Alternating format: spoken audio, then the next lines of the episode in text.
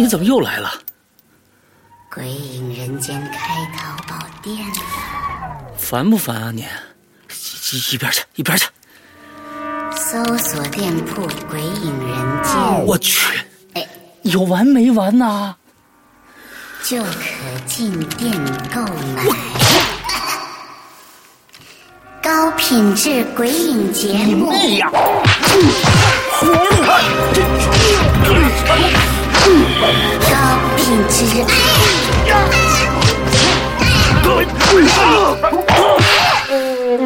五月三日购买《鬼影人间》主播签名版 DVD，就送长篇小说《在地狱那头等我》啊！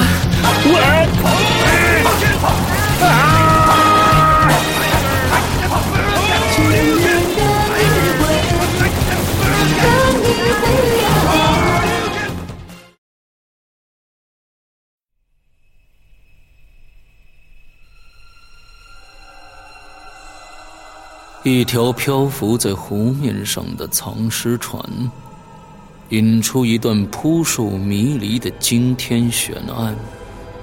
湖边别墅疑云密布，杀机重重。《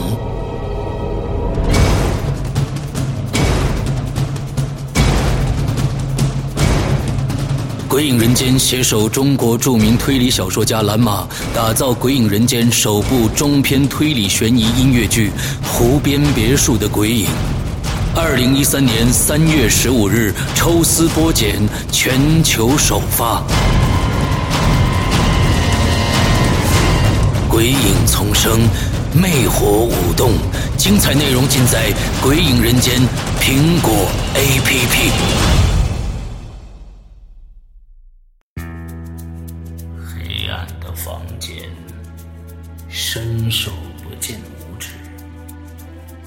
他在黑暗中摸索着。这时，有风吹来，把他的帽子吹到了地上。他低头把帽子捡起来，忽然有人摸了他一下。如果是你，这个故事该如何发展？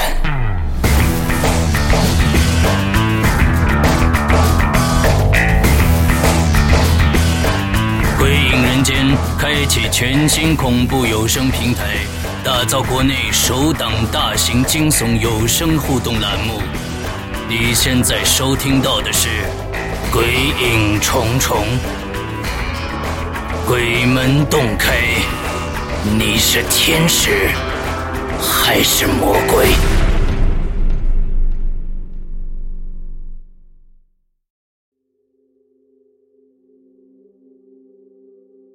各位听众，大家好，欢迎收听《鬼影重重》。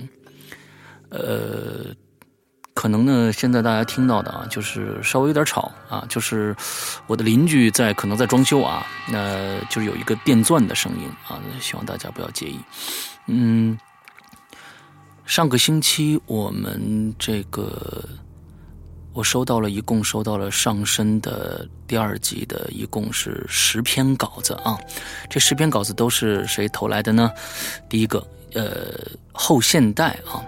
我提醒一下这位后现代啊，就是你没有把你的名字写在上面，只是邮件上有一个，就是你的默认的邮件的名字叫后现代，你的文章里边和这个什么都没有出现你的名字。下次记得把你的这个，比如说网名啊或者真实的名字啊，呃，写给我，好吧？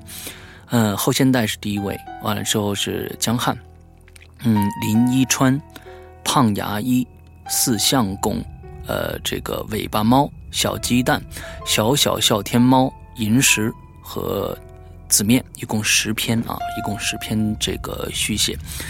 呃，我很感谢大家啊，这次都写的很长啊，最少都是三千五百字啊，呃，有难度啊，就是这次的续写呢，可能嗯，我看到大家呢，基本上呢，呃，大家都是以一个。线索为主，就是文化大革命这件事情。那么呢，呃，复仇为主，啊，就是把这个可能这个李玄啊，想成一个当成当时的这个嗯文化大革命时候的受害的这样的一个人啊，好几个鬼友都是这样一这样一个线索来来往下发展的。那么在这里边呢，有有几个人我着重提一下。首先呢，我觉得胖牙医我要提一下啊，因为他写的特别的细致。怎么个细致方法呢？呃，他把在没有开始写给我写这个续写的时候啊，他写了一些根据第一篇发展下来他得到的一些信息，比如说他分了几点，第一个是线索，他列得很清楚。我觉得这个大家学习一下，对你的续写是很有帮助的。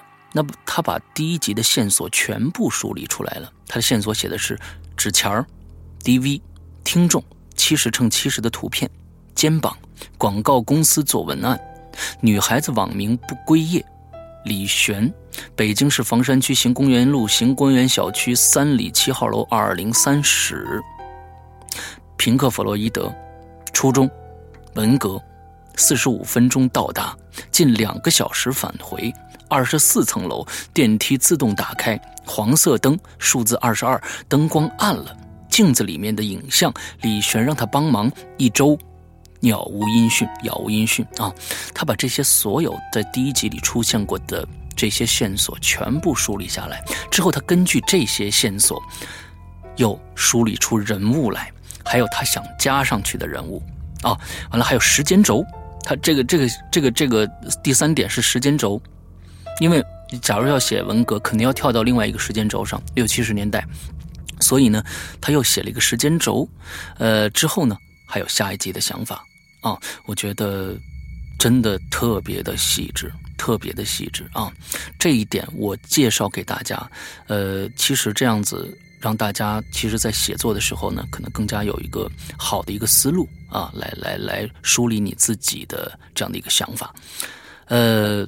另外一个呢，呃，我想提一下的是这个，呃，我看一下啊，小鸡蛋，小鸡蛋，它在里边有一个，这是谁都没写到的一个一个想法啊，大家都是在想我被上身了啊，完了之后，呃，这个怎么样去报仇啊？谁死了？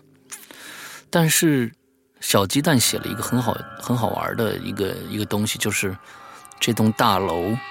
是会移动的，哦，这一点太牛了啊！这这一点太牛了，我特别喜欢啊，特别喜欢。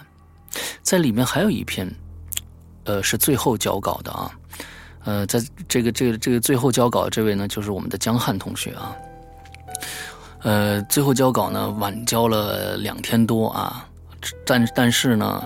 呃，依然没影响到我做啊，就是我我我到我到他他交稿那时候我还没开始做呢，所以呢，呃，我看了这篇稿子，江汉这篇稿子呢，我觉得是在大家都在把文革、呃暗杀啊复仇这些事情，所有的这些事情，呃集合起来，我觉得他的心意是最好，他把上身写的特别的有意思，尤其到结尾的时候。我我不想跟大家说啊，大家可以自己去到我们的豆瓣小站上去看一下江汉的这一篇文章，结局会让你大吃一惊啊，真的很好。江平呃江汉这篇文章，呃，那么具体我们选中了谁的文章呢？我们待会儿就会听到了。那么这篇被选中稿的这篇呃这个鬼友呢？会得到我们鬼友听海远在国外寄来的奖品啊，这个大家都知道了。呃，嗯，这位鬼友，待会儿听到你自己的作品的时候，赶紧给我写一封信，把你的地址发给我，之后我把这个奖品啊，哭泣的一个手机套啊，发给你啊。呃，不多说了，那我们继续来听《鬼影重重》第三篇续写故事上身的。第二集，上身。第二集，作者：小小小天猫，由刘诗阳播讲。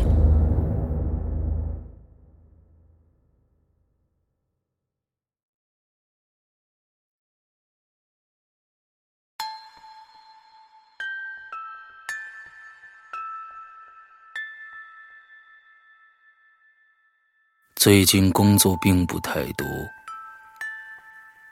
晚上做完节目闲暇下来，同伊里或是几个好友在一起，到常去的摊子上喝瓶啤酒，吃几根烤串待到九十点钟再回家。哥们们都说：“怎么你最近夜宵吃的有点勤呢？又要发胖了吧？”我只是笑了笑，什么也没说。要说原因嘛，只是独自在家的时候，总觉得有些心神不宁。周律已经有近一周的时间没有回信了。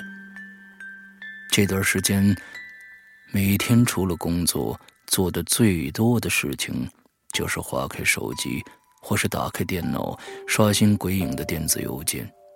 每每看不到周律的回信，总有一种莫名的失望。我发觉自己有些近似疯狂了。周律信中所讲的，实在太过匪夷所思了。我宁可相信这一切都是一个玩笑，包括那个故事，包括那张分辨率小到可怜的照片说到照片那会不会是 P.S. 的呢？或是使用了道具？网络上这样的照片随处可见。模糊的人脸，多出来的手臂，印在窗户上那些不属于自己的倒影，数不胜数。但我觉得我似乎期待着不寻常的到来，那将是刺激的、前所未有的体验。盯着屏幕上映射回来的脸，我有些出神儿。浏览器的窗口停留在《鬼影人间》的公众信箱上，而我的手则一直停留在 F 五键上，上瘾了一样不停的刷新着。我承认，我的好奇心被勾起来了，仿佛一只猫。好奇的盯着漆黑的巷尾那束奇异的灯光，小心翼翼的迈着步子，不停的追逐。我感觉到内心深处某个漆黑的角落，有一种致命的感觉正在逐渐膨胀着。突然。口袋里的手机没来由的颤抖了一下，紧接着，一个鲜红的“一”字静静的出现在收件箱的后边。周律回信了，我按捺着胸口不安分的心跳，用冰冷的右手僵硬的移动着鼠标。我很好奇，这封信会不会是事件的延续呢？在这空白的一周里，究竟发生了什么？周律是不是有了新的经历？他是否真的被附身了？那个李玄做了些什么？亦或是这是一封道歉信，来告诉我这是一个恐怖而愚蠢的玩笑？又或者……一个可怕的念头，霹雳一样闪过我的脑袋。周律是不是已经已经死了呢？而我此刻正面对着一具冰冷的尸体，以及操纵着这具尸体的邪恶的亡魂发来的问候。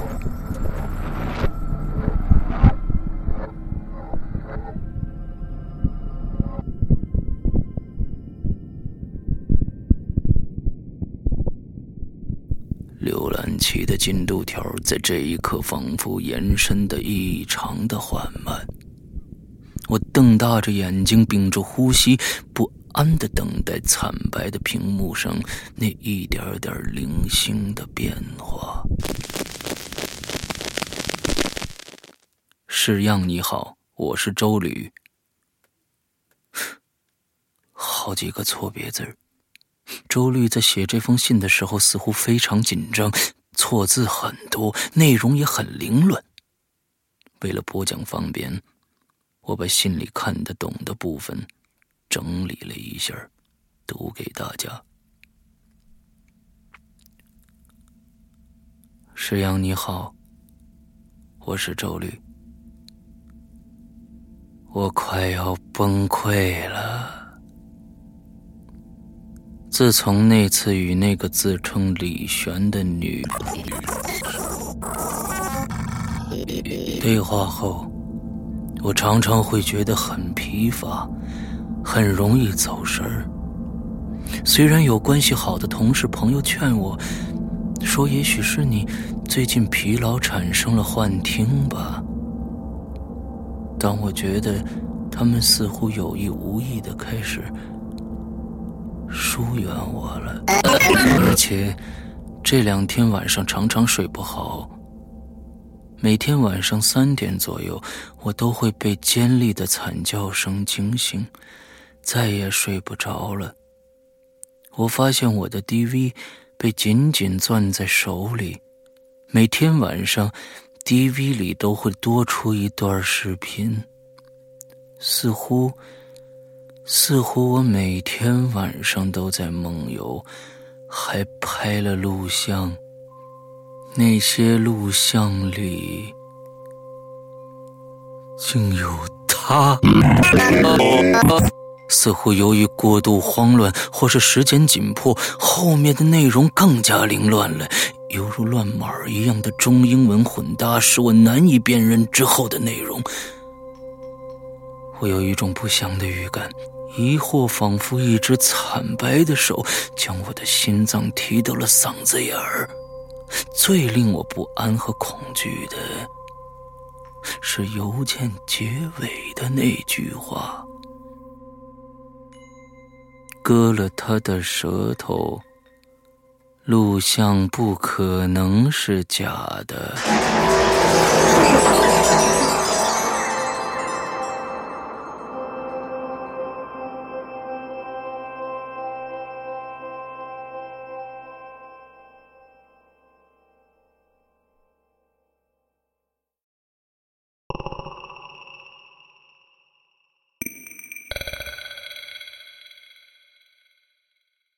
随邮件而来的，还有两个 M O V 的视频文件。这究竟是周律自己的意愿，还是那只手的操控呢？还有那个他割舌头是什么意思呢？我均不得而知。只是有一种奇怪的感觉，这些古怪的线索仿佛散乱在地上的面包屑，将好奇的自己一步步引向那黑暗而未知的深渊。我点了下载，焦急的等待着，时间仿佛过去了一个世纪一样长。我一动也不敢动，生怕错过了什么，生怕我的网络突然出问题，文件下载失败，然后又自嘲的笑了笑。网络问题也不是我能控制的，到时候再下载一份不就得了吗？可心里的这种忐忑又是怎么回事呢？种种的疑惑，也许在这些视频文件里都会有答案。就这样思索着，我点开了刚刚下载完毕的第一个视频。视频的分辨率不高，有些模糊，画面很暗。占据画面的是一个男人黑乎乎的背影，与他面前的门洞下。被顶灯映衬的白森森的台阶，两边立着两座石狮子，蹲在台阶的两侧，面目狰狞，巨大的嘴里呲出两颗白的渗人的獠牙，死死的盯着屏幕。视频似乎没有声音，衬得我的房间异常的安静。我把音箱开到最大。还是听不到哪怕一点点的声响。我看到那个男人的右手正举着什么，漫步的走向门洞，用左手推开看不清颜色的门。门洞里边悠悠的亮着浅色的光线，视频似乎是黑白的，看不出更多的颜色了。镜头不紧不慢地追随着这个不知名的男人，和他一起走进了那个门洞。男人拿着手里的东西，左右的环顾着，仿佛很兴奋。我觉得那好像是个 DV。楼道里很窄，只能容下两三个人并行通过。阴暗的走廊向前延伸着，男人拿着 DV，有些急促的走着。奇怪的是，他并没有与身后尾随的镜头有任何的交谈互动。他们在演戏吗？又或者？看不见身后尾随的那个人，我极力的抗拒着这个诡异的想法，继续观看视频。楼道里很曲折，他向左转了两个弯，似乎是光源充足了，画面一下亮了起来。两台电梯的门立在男人的左手边就在男人刚刚转身立定的那一刻，左手的门一下子打开了。我看到这儿，心里猛地惊了一下。这这这他妈不就是周律信里所说的情景吗？不对，不对，不对，周律不是自己去的那个地方吗？他不是说他自己拿 DV 拍的视频吗？他身后的人又是谁呀？我大瞪着眼睛看着镜头里的男人走进那座电梯，看着镜头尾随着他走进那个满是镜子的电梯，看着镜子里那电梯门关上，看着镜子里映衬着左上方楼层的不断增加，我的头皮炸开了。电梯门的镜子里，只有周律一个人和无数个周律的重影。他身后没有人，而那个镜头就紧紧的、紧紧的贴在他的脸上。如果他面前站着一个人，那一定是……鼻子对着鼻子，眼睛对着眼睛，嘴里呼吸都能吹到对方的脸上的。可周律他，他似乎感觉不到他面前的镜头，也感觉不到跟随他一起进入电梯的东西。周律的脸占据了大部分的画面。那是一张普通的、再也不能普通的男人的脸，似乎是因为兴奋，他抬着头，眼睛睁得很大，不停地盯着楼层的指示，嘴唇因为等待而焦急地扭动着。镜子里举着 DV 的右手似乎有些疲劳，轻轻地摇晃着。渐渐的，镜子里。电梯顶端的楼层指示灯定格在了数字二十二上面。不知为什么，他的脸忽然闪过一丝疑惑，而门就在这个时候朝左右缓缓分开了。昏暗的走廊从周律肩膀的缝隙反映出来，隐约可以看见简陋的过道以及左右对立的六扇房门。周律似乎迟疑了一下，开始慢慢的走出了电梯，镜头也追随着慢慢的开始转动。我也慢慢的看到周律的侧脸，脸上的痘疤，周律的耳朵，他后背肩膀上散落着点点的头皮屑。看着镜头再一次定格在他身上。静静的尾随他走进那个阴暗的走廊，前面隐隐的有一个黑乎乎的门洞，大概就是信中提到的水房了。周丽左右摇晃着脑袋，确认着门牌号，慢慢的走进了走廊的深处，在左边的那扇门前停下来了。门前挂着白色的帘子。也许因为光线的问题，看起来有些脏。他伸出左手，似乎用很轻的力道敲了几下门等了等，又重重的敲了几下。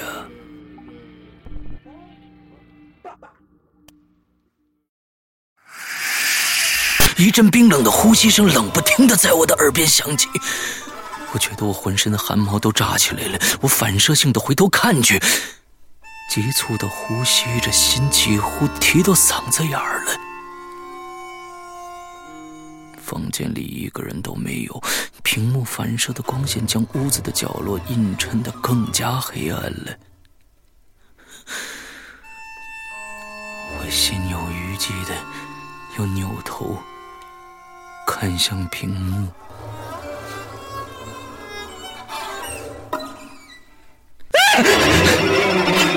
一张狰狞的脸紧紧的贴在电脑屏幕上，那是周律因为极度惊恐而变形的脸。他的脖子几乎一百八十度的向后扭曲着，眼睛大睁，白森森的眼球左右乱转，大张着嘴，喉结不停的上下起伏，仿佛因为恐惧而急促的呼吸着。画面就在这个时候。戛然而止，屏幕上黑乎乎的，映出我同样惊恐的脸。我呆住了，好半天才回过神来，脑袋里许多的问题像走马灯一样不停的旋转着。第一。之后，周律的处境如何？是不是真的像第二封信里写的一样，跑出了那个诡异的大楼呢？第二，视频是谁拍的？或者，是不是人拍的？第三，视频的真实性。第四。我耳边那声呼吸，是不是自己的错觉？我忽然想起了周律的第二封信，他在信里把一个地址重复了好多次，是那栋楼的地址。我想要抬起胳膊，移动桌上的鼠标，打开信箱，将周律的信再看一遍，可我的手。跟生了锈的齿轮一样冰冷而缓慢。我搓了搓因为紧张与恐惧而变得冰冷的双手，关掉视频窗口，再一次仔细的阅读周律那第二封信。北京市房山区行公园路行公园小区三里七号楼，二二零三室。我的心里恐惧而茫然，我觉得我需要抓住什么，不然现实将会一点点的崩塌。这样下去，我会崩溃的。忽然，我的手轻轻的颤了一下，不小心碰到了鼠标，周律的心唰的一下子被拉到了最低端。割了他的舌头，录像不可能是假的。这句没头没尾却又令人心有余悸的话，突兀的出现在大段的乱码之间。石阳你好，我是周律，我快要崩溃了，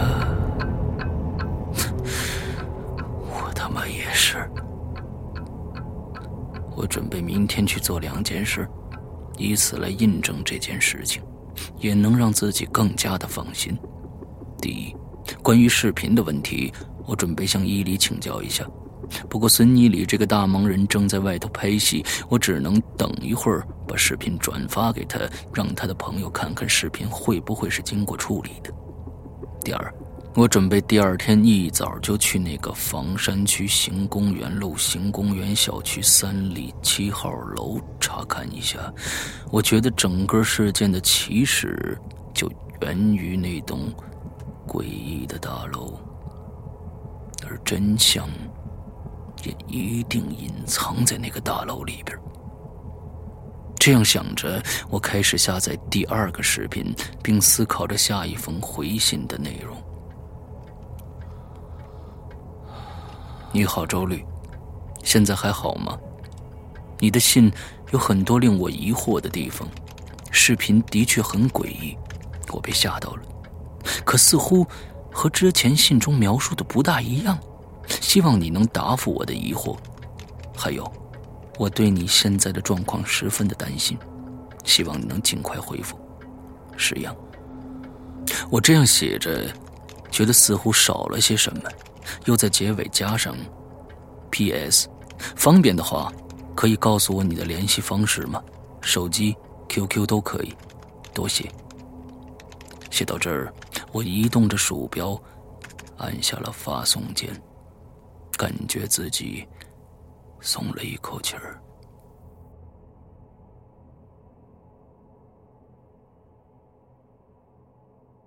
不一会儿功夫。第二个视频就下载完了，而就是这个视频，令我笼罩在恐惧的阴影之下，并为自己刚才寄出的那封邮件感到十分的后悔。视频的清晰度依然很模糊，黑白的。视角被固定在一个深邃的走廊中央，很黑，很狭窄，只有吊在天花板上昏暗的灯光在轻轻的摇晃。音箱里有些杂音，仿佛一个人绵长的呼吸声。仿佛一个垂暮的老人，正用着极其缓慢的速度吸走这房间里所有的空气，再用极其缓慢的速度慢慢的吐出来。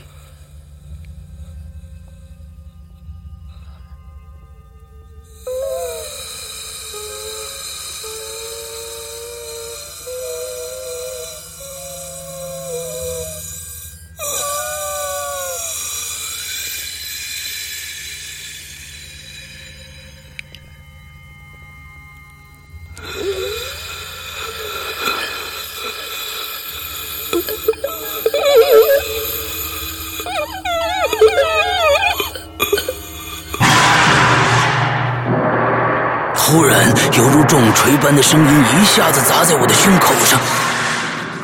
我承认，我再也经不起任何的惊吓了。刚才没来由的声音险些令我从椅子上一跃而起。我这才想起来，刚才没有调整声音的大小，音箱一直处在音量的最大的位置。我赶紧把音箱的音量降低了些，重锤般的声音慢慢的变小。我感觉这这很像脚步声，并且越来越大了。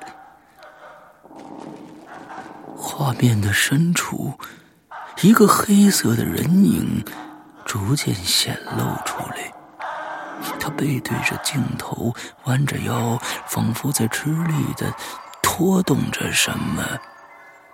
音箱里发出沉闷的嘶嘶声，非常的刺耳。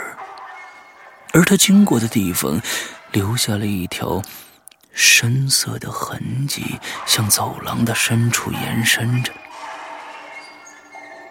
我不知道他在拖动什么。更不想知道他在拖动什么，因为我，我似乎猜到了。割了他的舌头，那个人拖动的东西越发的清晰了，我可以隐约的看到黑色的头发与若隐若现的连衣裙。因为光线的关系，我没法看清楚那个人的脸，但我越发觉得接下来会有很可怕的事情发生。那个人把这个血肉模糊的女人拖到了镜头前，轻轻的放下，然后在她的头部慢慢的蹲了下来，割了她的舌头。他从怀里拿出了一把黑色的剪刀，在那个女人头部的部位用力、用力、用力的，他把他的舌头割下来了。